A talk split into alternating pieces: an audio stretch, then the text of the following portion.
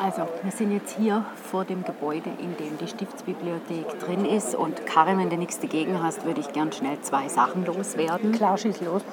Das erste ist, ich möchte betonen, wir haben uns schriftlich, also per E-Mail, die Erlaubnis der Bibliotheksleitung geholt, dass wir jetzt hier mit kleinen Ansteckmikrofonen rein dürfen. Weil wir machen das nicht einfach, wir fragen um Erlaubnis. Genau. Das ist eine. Jo. Und das andere, das, das wird wirklich spannend, es ist Maskenpflicht. Es ist ja der Corona-Sommer.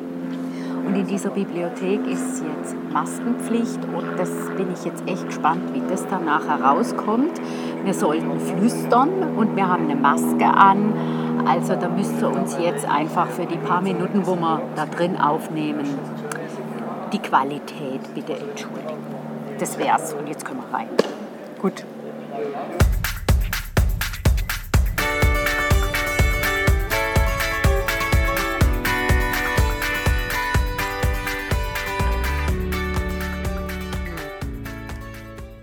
Schön, dass ihr wieder reinhört zu einer neuen Folge von unserem Podcast.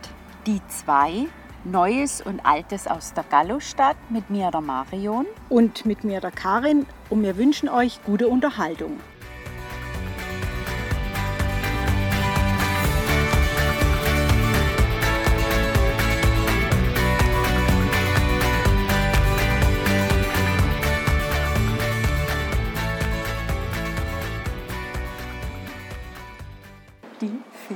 Filzpantoffeln. Sind es immer noch die gleichen, wo wir Kinder waren? Ich habe so das Gefühl, dass das so sein könnte, dass das immer noch die gleichen schnell sind von laufen? den letzten 40 Jahren. Da muss man jetzt dazu sagen, wir laufen nicht, wir rutschen. Und wir rutschen jetzt durch die Tür, wo drüber steht, warte, ich habe es aufgeschrieben, mit Brille wird schwierig, Seelenheilstätte der Seele oder Seelenapotheke. Das gefällt mir. Seelenapotheke gefällt mir. Ein guter Ausdruck für Bücher. Weil für mich gibt es nichts Schlimmeres, wenn ich, als wenn ich kein Buch habe, Ja. mich fesselt. Manchmal erwischt man ja welche. Ne? Ja, da drin hätte es auch welche, die fesseln, ne? die dürfen wir aber nicht mitnehmen. Die dürfen wir nicht mitnehmen. So, wir rutschen hier über die Schwelle. Wir sind jetzt im Eingang, wir drehen einfach jetzt mal kurz runter. Vielleicht gucken wir gerade mal in die erste Vitrine hier rein. Oh ja, wir wollen nicht in alle Vitrinen, das ist ja auch wieder was, das wir separat erwähnen. Was Oh, was haben wir erwischt hier mit der ersten Vitrine? Da haben wir gerade die zweite Hälfte des 9. Jahrhunderts. Der Oh. Volchard Psalter von 872 bis 883. Also Ist Das- das, der berühmte? der ist ziemlich berühmt. Das sind auch die Farben. Das muss man sich mal anschauen. Das ist unglaublich. Und der ist riesig, der ist schwer. Den kannst du nicht ins Handgepäck nehmen. Nee, ich glaube, für den äh, Transportmittel wäre Leiterwägele unbedingt sehenswert. Ein sehr altes Buch und ein sehr schönes Buch. Ja. Also jetzt kann es ja nur noch älter werden, äh, nicht älter, äh, jünger werden. Also es hat einen wunderschönen Holzboden, den hört man auch so schön knarren. Ne? Ja. Die ganze Bibliothek ist alles Naturholz. Es hat eine Galerie, die schwingt. Das macht den ganzen Raum so ein bisschen weich. Ja. Schöne Deckengemälde.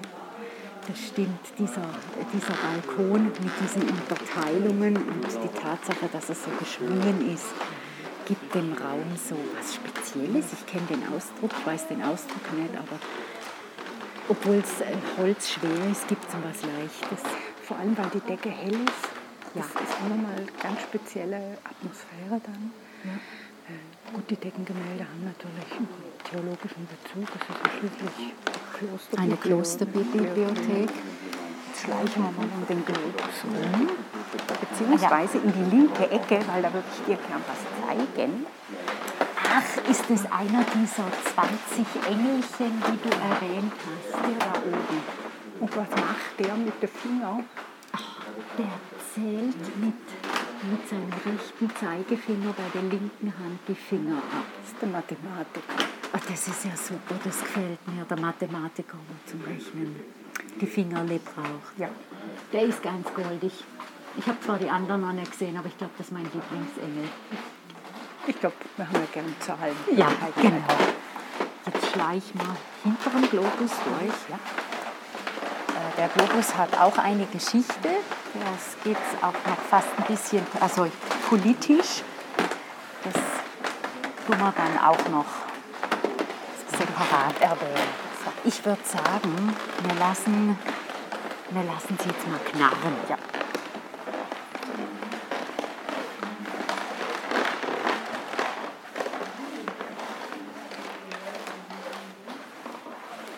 So, das hoffentlich schön gehört.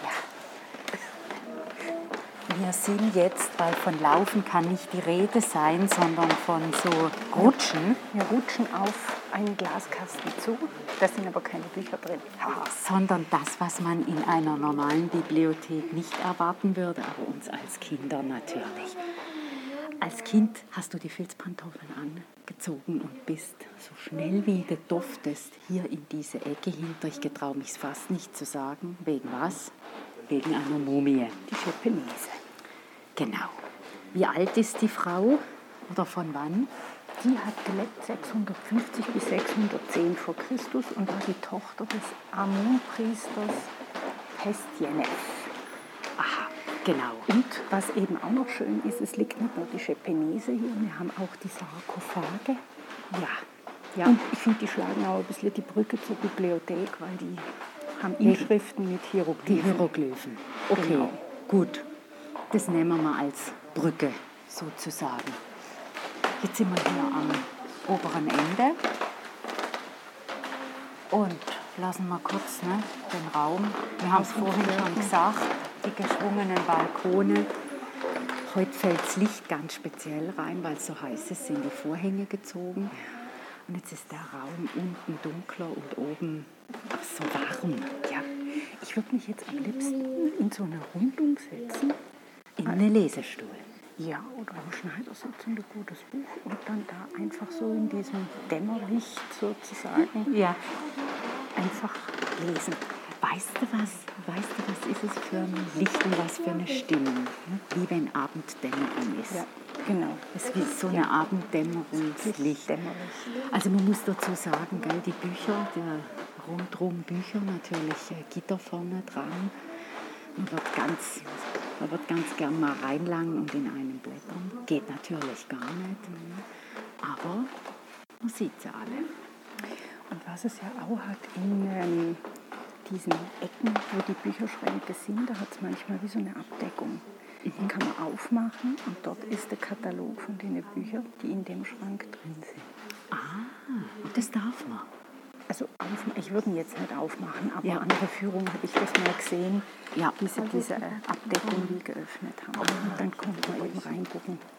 Ja, ist dann gestanden. Wie, wo, was? Wie, wo, was. Also das, äh, das Stichwort ist gerade gefallen mit Führung. Wir sind jetzt hier drin, laufen einmal hinter, wieder vor, relativ äh, schnell und knackig. Würde ich natürlich nicht empfehlen. Ich würde wirklich in die Vitrinen reingucken. Ich würde mir Zeit nehmen. Ich muss sagen, ich würde eine Führung machen. Auf jeden Fall, das lohnt sich. Weil da gibt es einfach noch mehr Geschichten zu erzählen, mehr als wie hier in den Vitrinen ist, auch mehr wie wir jetzt hier so aus dem Ärmel schütteln können. Alles, was später noch dazu kommt, haben wir uns auch erarbeiten müssen. Was machen wir? Laufen wir vor und lassen alle noch mal in den, den Genuss des Bodenknarrens. Perfekt, gut. Aber langsam, ich kann nicht so schnell. Ich werde als den Gedanken nicht los, dass ich den Boden putze.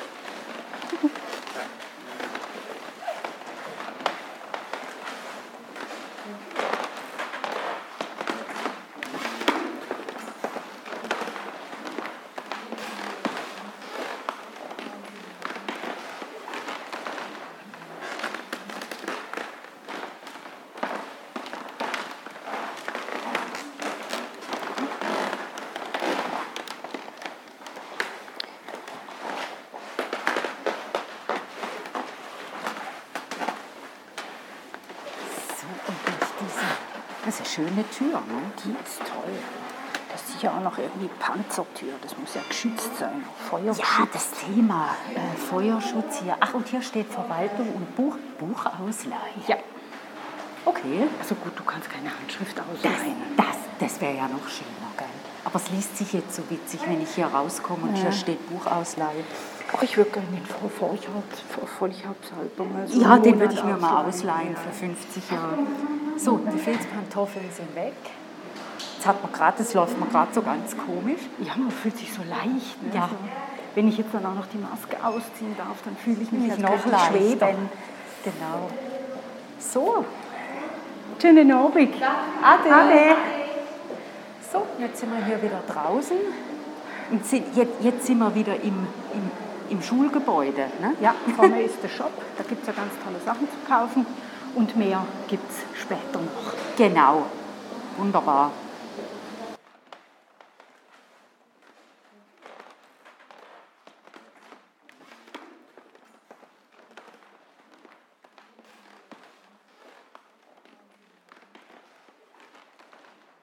So, nach dem kurzen Rundgang durch die, durch die Stibi mit vielen Geräuschkulissen, das Geknarze vom Boden, unser Geflüster durch die Masken. Und bevor wir zum geschichtlichen Teil kommen, wollte man, glaube ich, einfach noch ein bisschen angeben. Ja, ja, wir würden jetzt gerne noch ein bisschen angeben. Ja, Willst du das gerade übernehmen, oh, liebe ja. Karin? Oh ja. ja ich, das ist schön. Mit der Stibi angeben, das ist klasse. Weil es ist die älteste Bibliothek der Schweiz und eine der größten und ältesten Klosterbibliotheken der Welt. Das, das geht runter wie Öl. Ja, das haben geht nicht, nicht weniger als 400 Bände sind vor dem Jahr 1000 geschrieben. Die sind also 1000 und mehr Jahre alt. Die Stiftsbibliothek zählt zu den 20 wichtigsten Handschriftenbibliotheken der Welt und die Mehrheit dieser Handschriften oder Manuskripte aus dem 9. und 10. Jahrhundert, die sind im Kloster in St. Gallen geschrieben worden. Sie sind im Kloster gelesen worden, studiert, kommentiert und sie sind immer noch hier. Also darf ich mein Lieblingswort benutzen hier, gerade schon der erste Joker, bemerkenswert. Allerdings. Und ich finde, das muss man sich einfach mal vorstellen. Und wenn diese Bücher reden könnten, die hätten einige Räubergeschichten zu erzählen. Ja, das ja. kannst du aber glauben. Doch. Also jetzt haben wir mal diesbezüglich ein bisschen angegeben. Jetzt äh, setze ich noch einen oben drauf. Das wissen wahrscheinlich viele. Der Stiftsbezirk von St. Gallen ist 1983 von der UNESCO ins Verzeichnis des Weltkulturerbes aufgenommen worden. Und äh, jetzt kommt ein ganz schöner Satz, den lese ich auch so vor, wie du ihn gefunden hast oh, bei der ja. Recherche. Schön, ja. Also, das Herzstück der Stiftsbibliothek ist der einzigartige Bestand an Handschriften, der sowohl durch die Anzahl als auch durch Einheitlichkeit und Geschlossenheit der Sammlung beeindruckt. Schön. Ist ein schöner Satz. Ja. Und es stimmt und auch deshalb ist wohl eben dieses schriftliche Erbe des Klosters St. Gallen 2017 offiziell in die Liste des Memory of the World, also Weltdokumenterbe, aufgenommen worden. Das ist doch mal stark. Mit dem darf man angeben? Ja. Das haben wir jetzt gemacht. Und bevor wir da in die Geschichte der Bibliothek einsteigen, nochmal zur Erinnerung, was ist passiert? Kurz aus äh, unserem letzten Podcast. Gallus kommt mit Kolumban nach Alemannien. Kolumban zieht weiter, Gallus lässt sich im Arboner Forst, das hört sich auch so schön an, am Flüsschen Steinach nieder. Er errichtet eine Zelle und wissensdurstige Menschen sammeln sich um ihn. Er wird also kein Eremit oder Einsiedler, weil es entsteht eine Gemeinschaft. Eine Gemeinschaft, die nach Regeln lebt. Mhm und in einem der Bücher der Stiftsbibliothek steht, dass Gallus zusammen mit seinen Schülern eine der frühesten klosterartigen Niederlassungen im Bodenseeraum sei, gewesen sein dürfte. Und das Ganze, weil es kein geschlossenes Kloster ist, nennt man es eine monastische Gemeinschaft. Und diese Gemeinschaft eben, wie gesagt, lebt nach Regeln. 719 übernimmt Ottmar die Leitung der Gemeinschaft und baut als erster Abt das Ganze zu einem eigentlichen Kloster aus. Und seit 747 lebt diese monastische Gemeinschaft nach den Regeln des heiligen Benedikt, also ein Benediktinerkloster. Ja. Ne? Genau. Und das Ganze auf Anordnung des Frankenherrschers Karlmann. Und jetzt eben überleitend monastische Gemeinschaft, Bibliothek. Gallus dürfte schon eine kleine Bibliothek besessen haben, also für ihn sehr wichtige Bücher, die auch unentbehrlich waren für den täglichen Gottesdienst und dann spätestens mit der Einführung dieses Gemeinschaftslebens bist du einfach um eine Bibliothek nicht mehr drumherum gekommen. Nee. Ne? Ja, das war jetzt mal so, so kurz die Herleitung und jetzt machst du ja. machst du weiter mit der eigentlichen Bibliothek. Jetzt kommen wir zur Bibliothek. Genau, da kann man auch eben die Brücke schlagen. Nach diesen Regeln waren die Mönche auch zur täglichen Lektüre verpflichtet. Da braucht man ein Buch. Da braucht jeder ein sein eigenes Buch, ne? Für das Bibelstudium, genau. genau. Dann in die Kirche hat es Bücher gebraucht. Die haben ja auch Schulen gehabt. Für die Schule brauchst du auch Bücher. So eine Gemeinschaft braucht eine Verwaltung.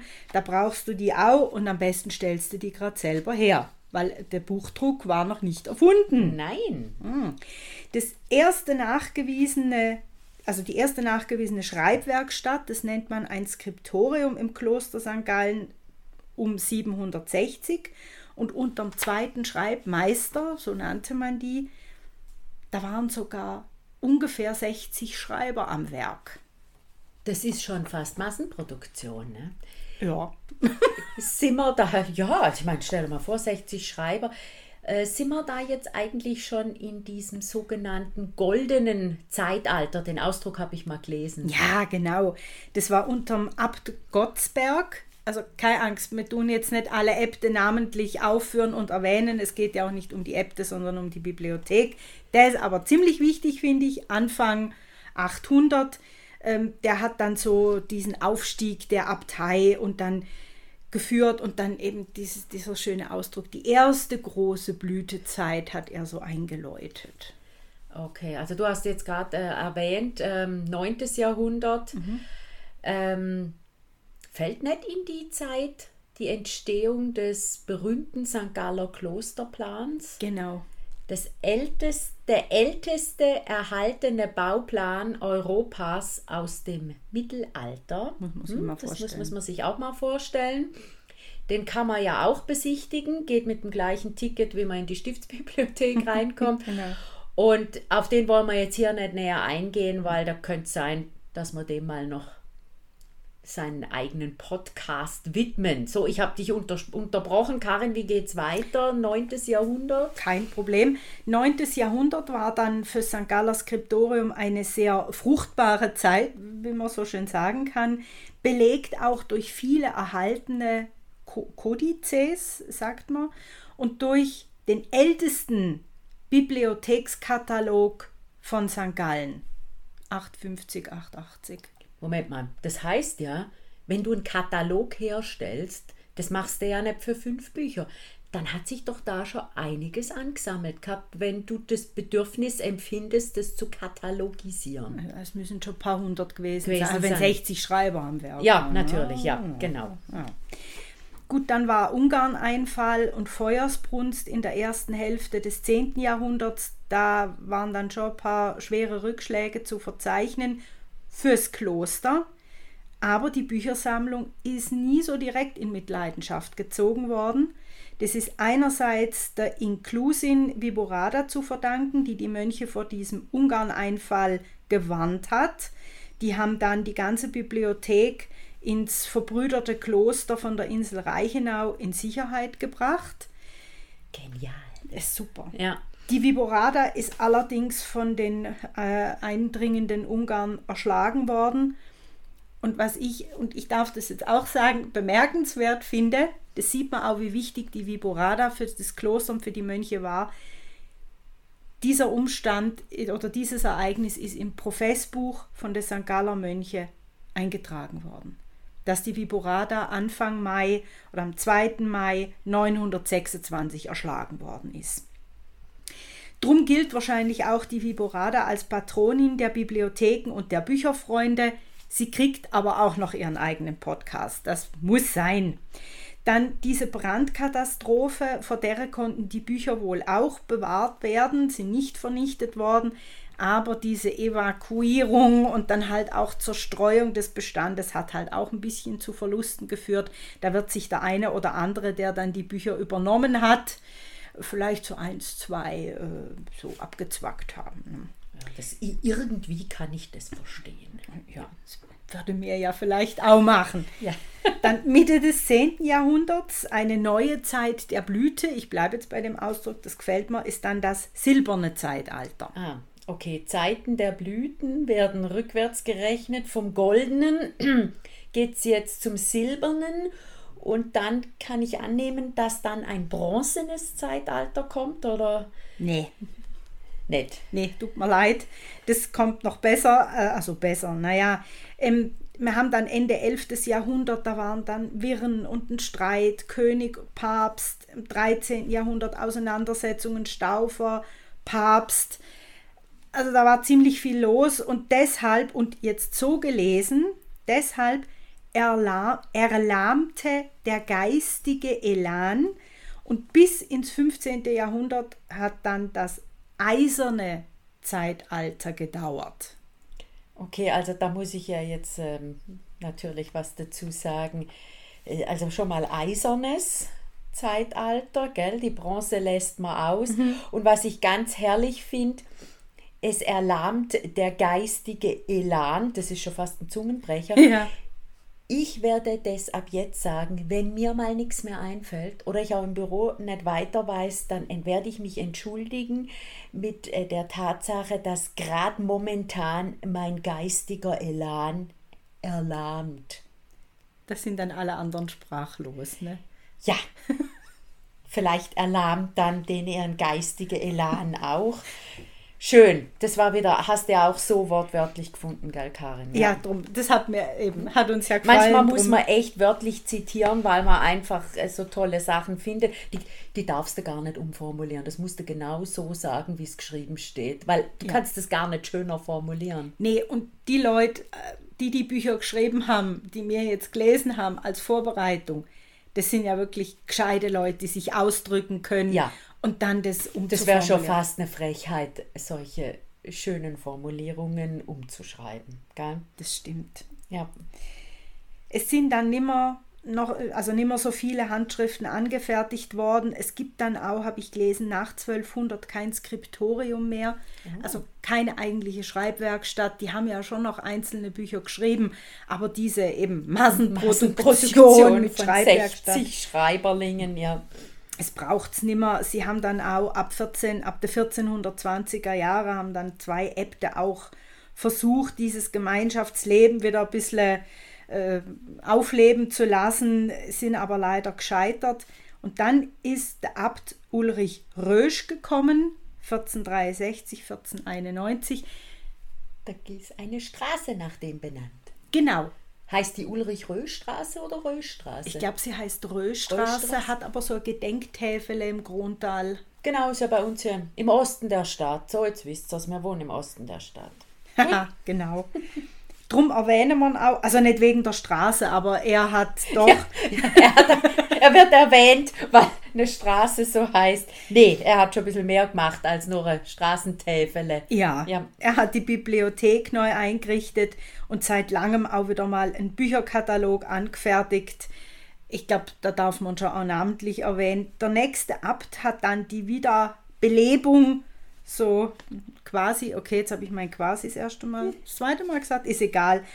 Man besinnt sich dann auch auf die eigene glanzvolle Vergangenheit und die Buchkunst steht wieder in Blüte. So, habe ich das oh, auch nochmal gesagt. Da sind wir jetzt äh, in, um die Jahrhundertwende rum. Jetzt kommen wir ins frühe 16. Mhm. Das bringt uns in die Zeit der Reformation. Da war sicher einiges los.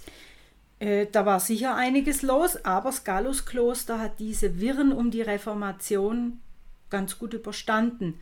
Und dank Fadian. Was passiert dank, dank Fadian? Ja, bleiben die Klosterbibliothek und auch das Klosterarchiv erhalten. Also der hat äh, geguckt. Das heißt also, der liebe Fadian, wo ich ja was dazu gemeint habe ähm, im ersten Podcast, weil er ja die Galluskapelle hat abreißen lassen. Ich finde, der punktet hier jetzt wieder ein bisschen, weil da hätte ja alles kaputt gehen können. Also dank, danke Fadian, und das meine ich jetzt ganz ehrlich. Wir haben es ihm zu verdanken, dass der äh, dass die, die Bücher der Bibliothek diese Wirren der Reformation und Büchersturm gut überstanden haben. Ja, Ja. danke, danke Fadian. Danke, Fadian. Ja. Dann haben wir Renaissance der Buchkunst. Die Äbte lassen aber jetzt auch von weltlichen Künstlern äh, liturgische Handschriften herstellen, sehr prachtvoll illustrierte, muss man schon auch dazu sagen. Um Mitte des 16. Jahrhunderts ist dann der neu eingerichtete Bibliothekssaal mit ganz vielen Büchern gefüllt worden. Wie haben sie denn das gemacht? Die waren in Paris, also nicht die Äbte, da haben sie wahrscheinlich Mönche hingeschickt, 1570 und haben hunderte von gedruckten Büchern aus unterschiedlichen Wissensgebieten gekauft.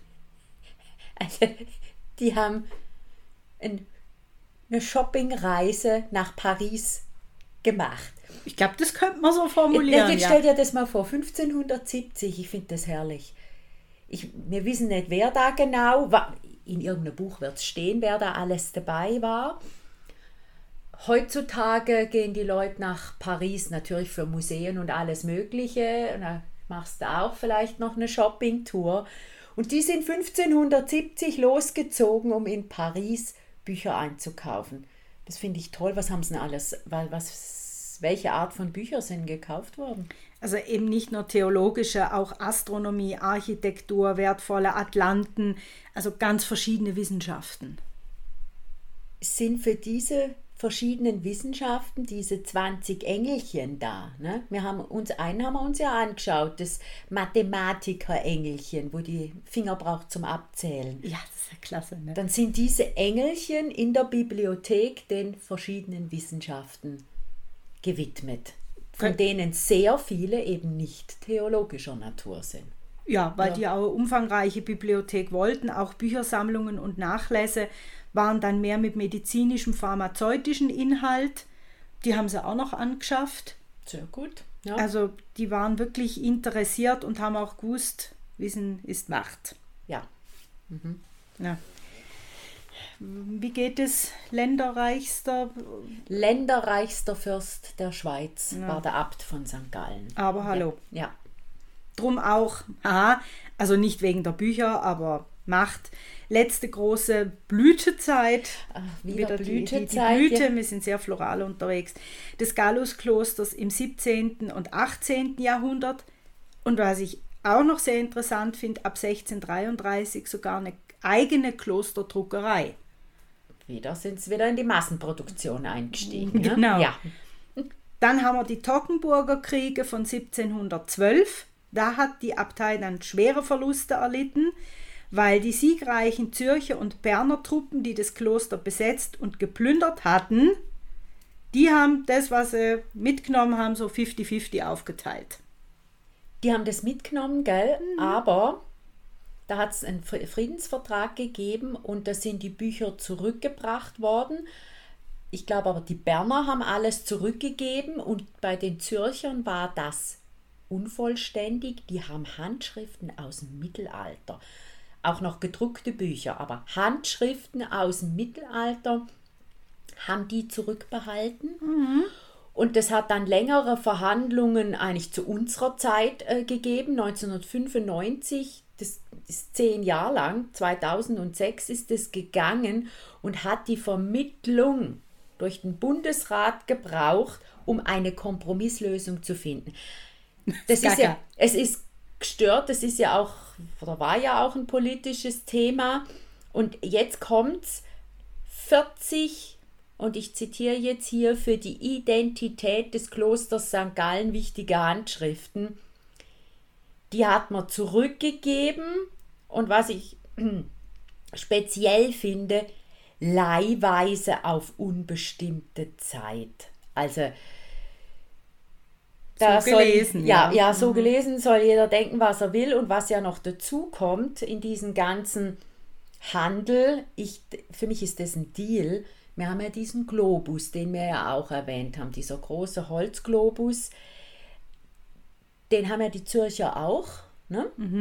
Behalten. Ja, und in diesem ganzen Deal dabei war so, sie dürfen ihn behalten, haben aber eine 1 zu 1 Kopie den St. Gallern machen lassen müssen. Ist schön. Der, es ist natürlich nicht mehr das Original, logisch, aber äh, der hat ja so, den sollte man ja drehen können und all und so weiter. Das geht beim Original nicht und bei unserer Kopie geht es. Dafür haben wir jetzt halt das. Ja, aber jetzt das bin ich ein bisschen abgeschweift äh, vom, äh, von, von der Bibliothek. Wie geht's denn jetzt? Wie geht's denn jetzt hier weiter? Wir sind jetzt müssen wieder zurück ins wievielte Jahrhundert? Ja, mal ins so- 18. Ne? Genau, also so, so lang geht es ja nicht mehr. Aber die damaligen Äbte, die haben dann auch wieder tief in die Tasche gegriffen. Es konnten noch mehr wertvolle Bücher angeschafft werden. Die hat man dann auch teilweise sehr kunstvoll einbinden lassen. Es werden Bücher Nachläse gekauft. Der Bestand wird wirklich stetig vergrößert. Für diesen mittlerweile wirklich angewachsenen Bestand hat man dann auch einen repräsentativen Bibliotheksraum schaffen wollen und hat es auch gemacht. Das waren dann die Äbte und weil die halt auch wieder ein bisschen wichtig sind, nennen wir die jetzt auch. Das war der Abt Celestin Gucker von Staudach und der Abt Beda Angern. Die haben dann diesen prunkvollen Barocksaal, in dem wir ja vorhin mit euch drin waren, bauen lassen und haben da auch Meister ihres Fachs aus der Bodenseeregion angestellt. Das ist dann so 1750er, 60er, 70er Jahr. Und diese Meister waren aber auch in der Kathedrale tätig. Und wenn man bedenkt, so ungefähr drei, drei Jahrzehnte später, um 1803, entsteht oder wird der Kanton St. Gallen geschaffen und dieser neu geschaffen, äh, 1803 geschaffene Kanton hebt 1805 die Fürstabtei auf. Wenn man sich das mal vorstellt, also erste Barockkirche, Barocksaal und 30 Jahre später wird es aufgehoben. Der Kanton äh, wandelt Teile von diesem barocken Stiftsgebäude zum Regierungssitz um. Er belässt jedoch die Stiftsbibliothek und das Stiftsarchiv. Das ist ja nett. Und ich muss dazu sagen, ich habe in diesem Regierungsgebäude zehn Jahre lang gearbeitet und habe vom ersten bis zum letzten Tag, das, das war mir immer bewusst, dass das was Spezielles ist. Das ist schon klasse, ne? Weil der Flügel, in dem ich gearbeitet habe, dieser Gebäudeflügel, ähm, ist auch einer der, der ältesten. Ist nicht alles gleich alt um diesen Klosterhof herum. Und es war schon, schon ein besonderer Arbeitsplatz und wo ich da äh, angefangen habe zu arbeiten, da waren die Fenster noch nicht ganz dicht und die Türen auch nicht. Hat dann äh, neue Fenster gegeben und mit den Türen musste man immer aufpassen, weil erstens Denkmalpflege, zweitens Denkmalpflege, drittens Denkmalpflege. Toll. Da machst du gar nichts da drin, ohne nicht äh, zu fragen, ob du darfst.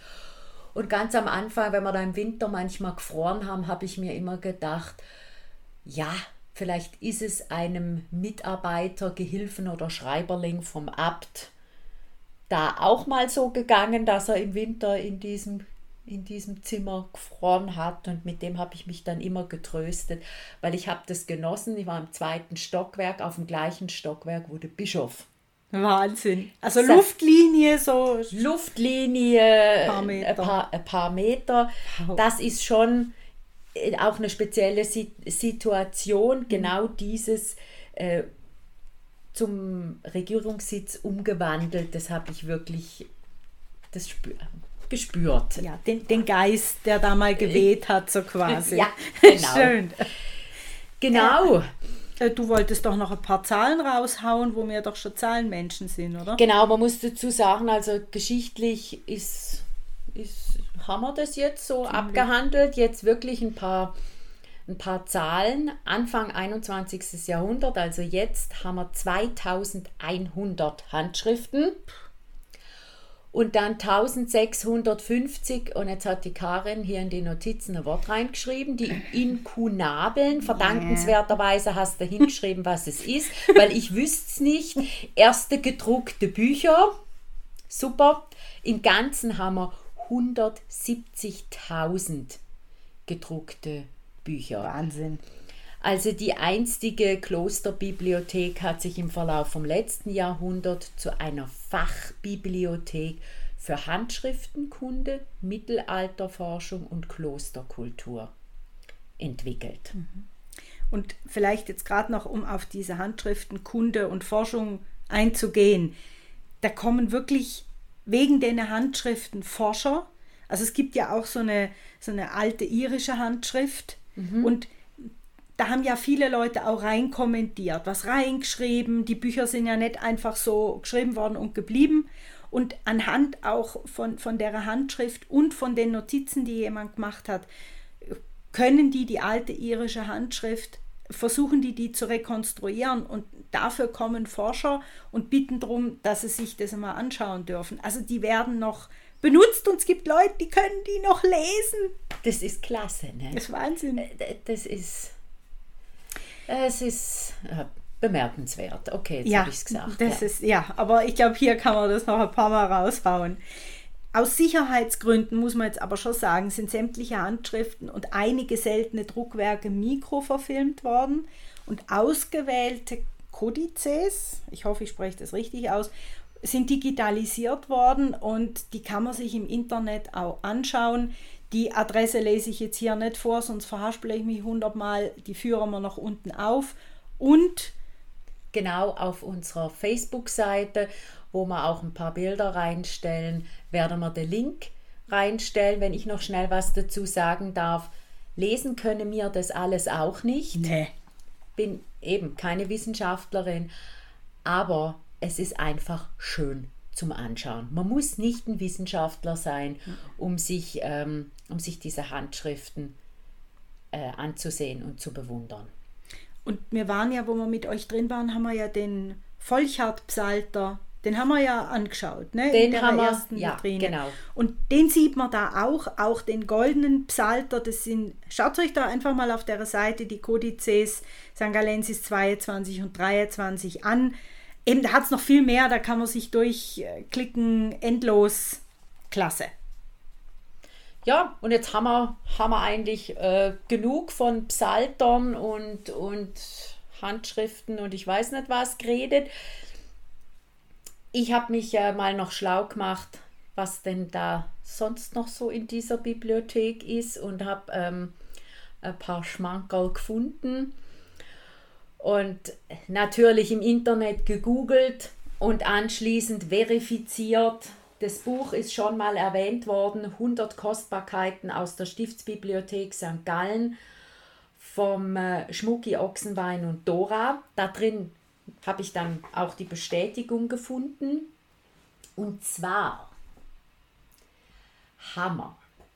Der Kodex 806, eine Sammelhandschrift aus dem 15. und 16. Jahrhundert mit einer Abschrift der Untaten des Grafen Vlad Tepes, Schande. auch Dracula genannt.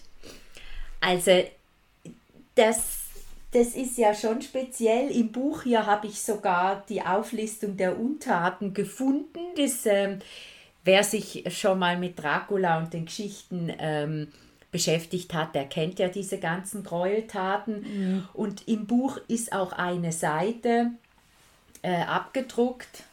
Schöne Schrift. Schöne Schrift, ich kann natürlich gar nichts lesen. Ja, ne. Ähm, macht nichts. Was man noch dazu sagen muss, ich weiß nicht mehr in welchem Jahr, aber äh, Schloss Ambros in Innsbruck hat eine, hat vor x Jahren eine Dracula-Ausstellung gehabt und die St. Galler Stiftsbibliothek hat diesen Kodex 806 zur Verfügung gestellt. Wahnsinn. Er ist dann auch mal noch durch die Presse und der Stiftsbibliothekar hat aus aller Welt äh, Anfragen beantworten müssen.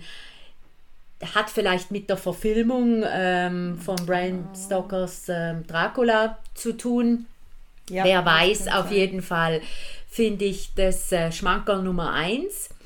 Und dann das zweite ist äh, mehr eine, eine Begebenheit. Da waren die Karin und ich äh, mit Freundinnen, hatten wir das Glück, die Tickets zu kriegen für eine Lesung in der Stiftsbibliothek. Stimmt. Und ähm, hat gar nichts mit irgendwelchen Klö klösterlicher Literatur zu tun. Nein. Die Donna Leon, Krimi-Autorin mit ihrem Kommissario Brunetti, hat äh, den Fall vorgestellt, Tod zwischen den Zeilen. Das passt. Das war im Sommer 2015. Äh, wir haben das Buch, wir haben es ja von ihr eine Widmung machen lassen. Äh, wir haben das Buch auch gelesen, es passt natürlich. Und die Donna Leon war da nicht das erste Mal in unserer Stiftsbibliothek, auch nicht das letzte Mal. Sie ist ein Fan von alten Bibliotheken und natürlich auch von unserer. Also es war eine tolle Sache, Ja, gell? das Das, hat, also es war auch eine gute Stimmung. Ich habe, ähm, wo ich die Jahreszahl und das genau recherchiert habe, war auch ein Foto, die Donna Leon mit dem äh, Stiftsbibliothekar ähm, Gornel Dora, wie sie da an dem Tisch sitzen. Wir hatten den Eingang im Rücken und sie hatten die Kulisse, Bücher, Holzwand und ich weiß nicht, ob in der Ecke wahrscheinlich dann auch noch die Mumie. Das sind klasse, klasse Stimmung und ich habe das auch so in Erinnerung. Das als Schmankerl auch. Nummer drei. Zwei, Entschuldigung, bringt mich zum Schmankerl Nummer drei. Und zwar, was auch in unserer Bibliothek ist, das nennt sich die Nibelungen Handschrift B. Das ist eine Sammlung, wo unter anderem das Nibelungenlied drin ist. Abschrift, die umfangreichste und komplett erhalten, 318 Blätter um das Jahr 1260 der Kodex 857 und enthält auch, jetzt kommt's, der Parsival, Wolfram von Eschenbach.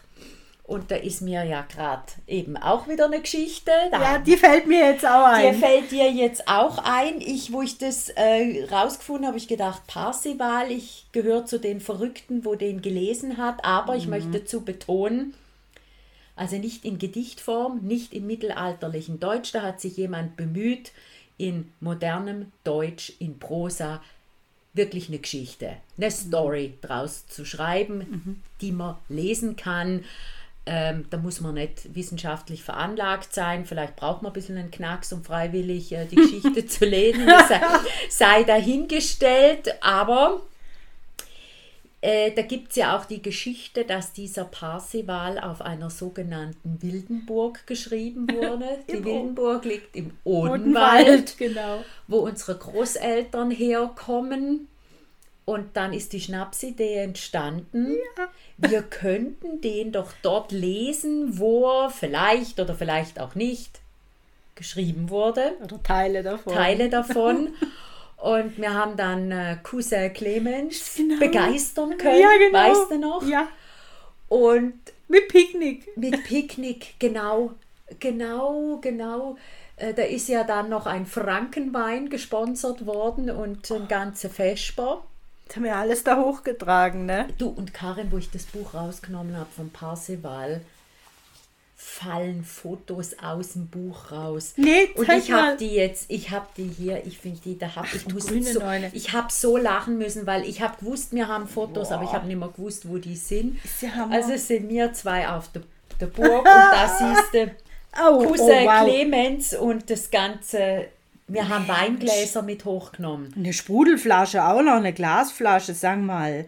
Ja, also wir haben ganz gediegen ähm, Frankenwein aus Gläsern getrunken, sind da oben gesessen und haben abwechslungsweise aus diesem Parsival vorgelesen. Und du, Schon ein bisschen Knall gehabt. wir hatten einen Knall, aber weißt du was, also ich sage das jetzt hier einfach und es darf gelacht werden, da gibt es eine Szene im Buch, wo äh, der Parseval in dieser Burg in Innenhof reinreitet. Und wir sind ja auf der Mauer oben gesessen, wo ich das vorgelesen habe.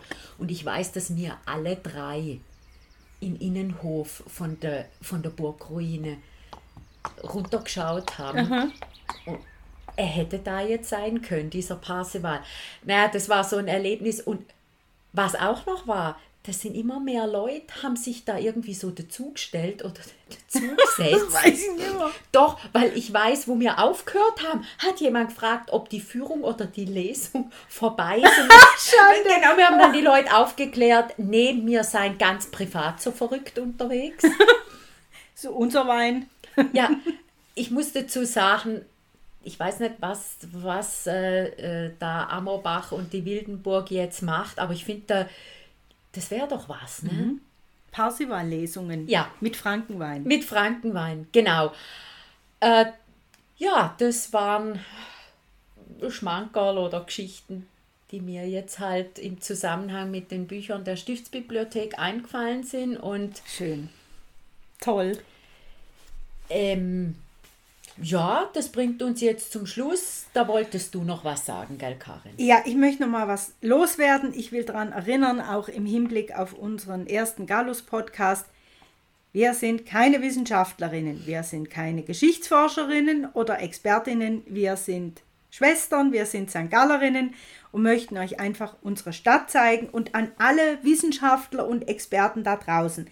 Entschuldigt bitte jetzt schon allfällige Fehler und Unvollständigkeiten. Sie sind gewiss keine böse Absicht. Ja. Und ihr habt ja jetzt gemerkt, St. Gallen ist eine Bücherstadt. Wenn ihr eben noch keine äh, Spezialisten seid, aber gern euch ein bisschen mehr Wissen aneignen würdet, kauft euch Bücher über Gallus, Stiftsbibliothek, Stiftsbezirk und Co. Sehr gut. Das wollte ich sagen, habe fertig. Gut, dann sage ich jetzt noch was, genau weil wir keine Fremdenführerinnen und Wissenschaftlerinnen sind, ähm, wollen wir auch nicht nur geschichtliche äh, Themen bringen. Die letzten zwei waren intensiv.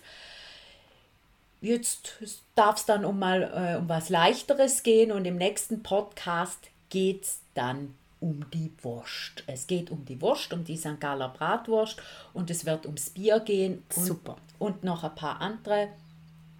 Ah, jetzt läuft mir gerade zwei Wasser im Mund zusammen. auch. leckere, leckere Sachen aus unserer Stadt. Da gibt es nicht nur Bier und Wurst, da hat es noch ein paar andere. Freuen wir uns, wenn ihr da wieder reinhört. Und für heute sagen wir Ciao zusammen. Ciao zusammen.